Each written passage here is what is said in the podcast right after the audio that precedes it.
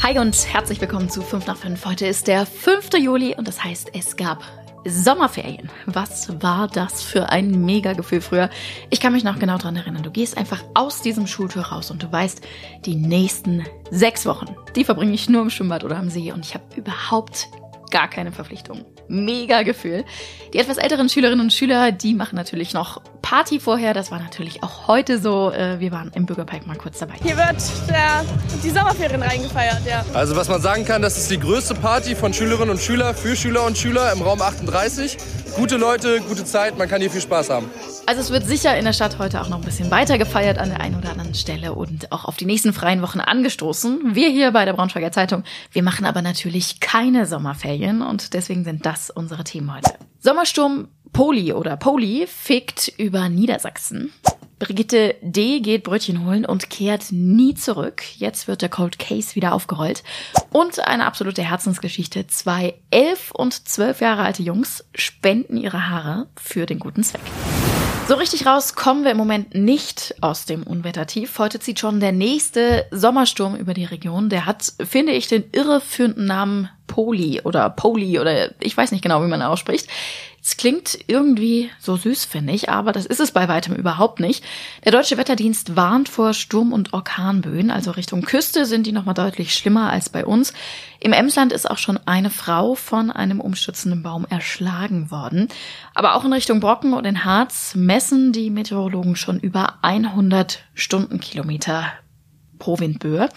Der Deutsche Wetterdienst sagt, das ist jetzt auf dem Brocken eigentlich gar nicht so ungewöhnlich, aber mitten im Juli, also mitten im Hochsommer, ist das doch sehr, sehr selten. Also falls ihr eine Wanderung heute noch Richtung Feierabend geplant hattet, verschiebt das lieber auf einen anderen Tag.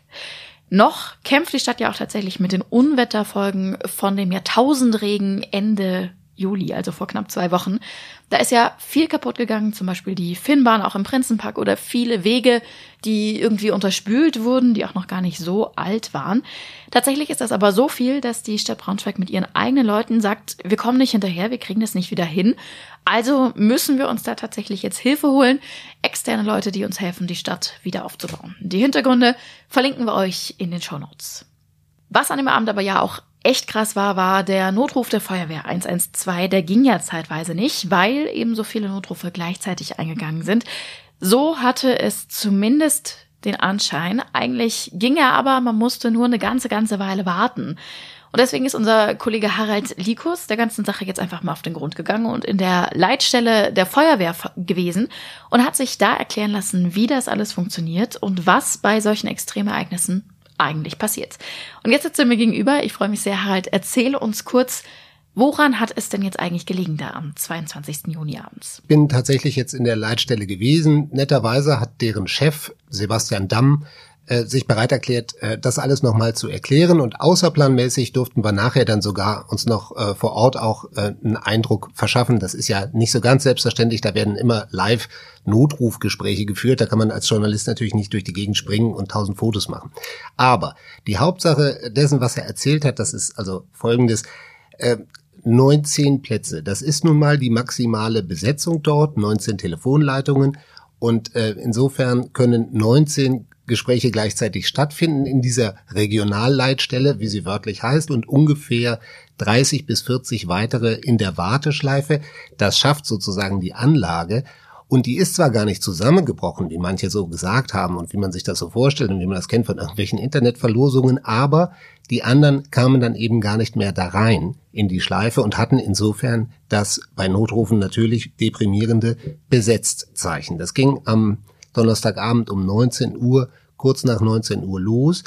Und je nachdem, wie oft man das dann so probiert hat und wie das dann so war im Keller und so, ähm, mag das für die Zeit bis 21, 21, 30 auch noch das Problem gewesen sein. So ähm, ist die Bilanz jetzt der maßgeblichen Leute da bei der Feuerwehr. Wir wissen jetzt alle, Thema Klimawandel etc., das ist irgendwie ein Thema, das könnte durchaus sein, dass sowas auch häufiger passiert. Also geht die Leitstelle da jetzt irgendwie vor? Überlegen die in irgendwelche Richtungen schon, was da jetzt gemacht werden kann? Ja, ähm, wahrscheinlich ist das so. Leider ist das so und deswegen sind diese Fragen ja ähm, auch allzu berechtigt. Es gibt noch eine andere Überlegung. Man kann vielleicht mit Telefoncomputern ähm, die, die Sache ein bisschen verbessern. Das hat mir der Sebastian Damm auch erklärt, dass in der Fachwelt allgemein darüber nachgedacht äh, würde.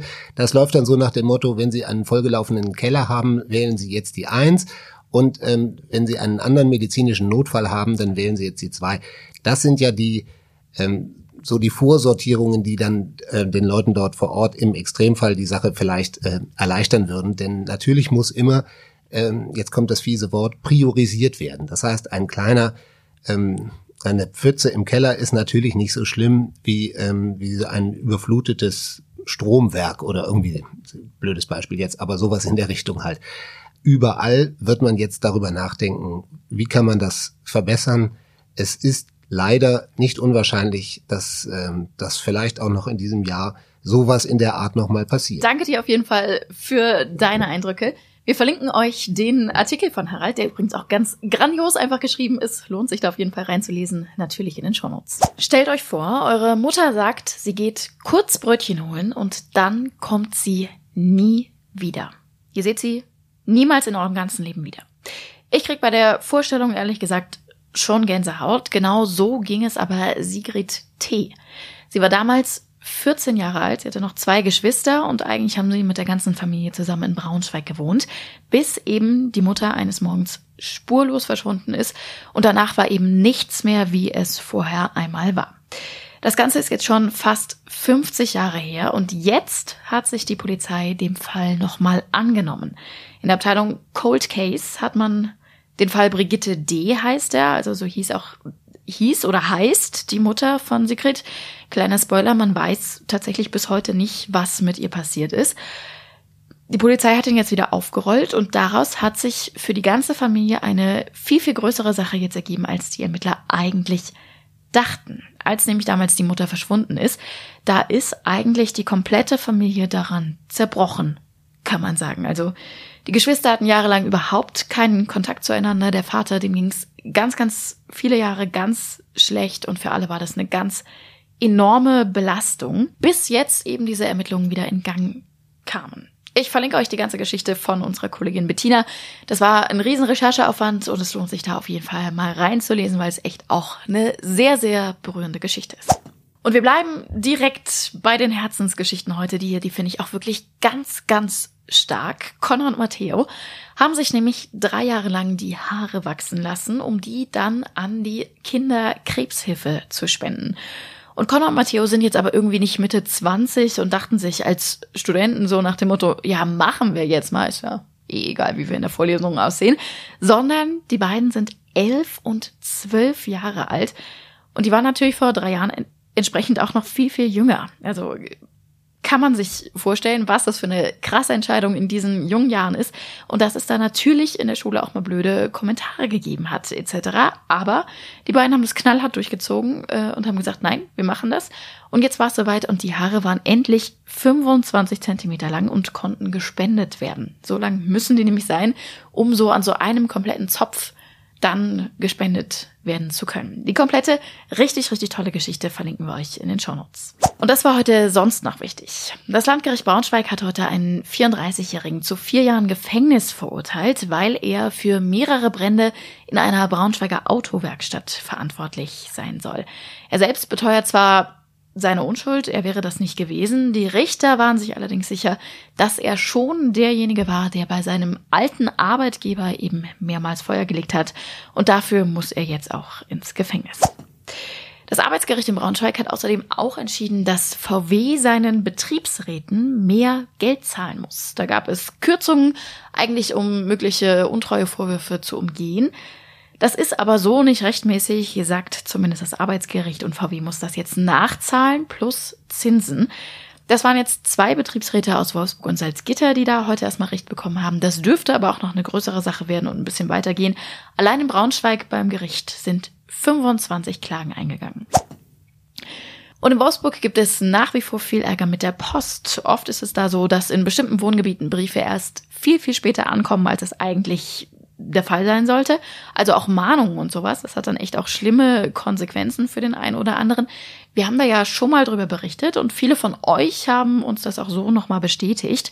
Und jetzt hat sich auch die Post mit einem Statement gemeldet und sie schreiben, wenn es Qualitätsprobleme geben würde, dann würden sie das natürlich auch transparent mitteilen. Gibt es aber nicht.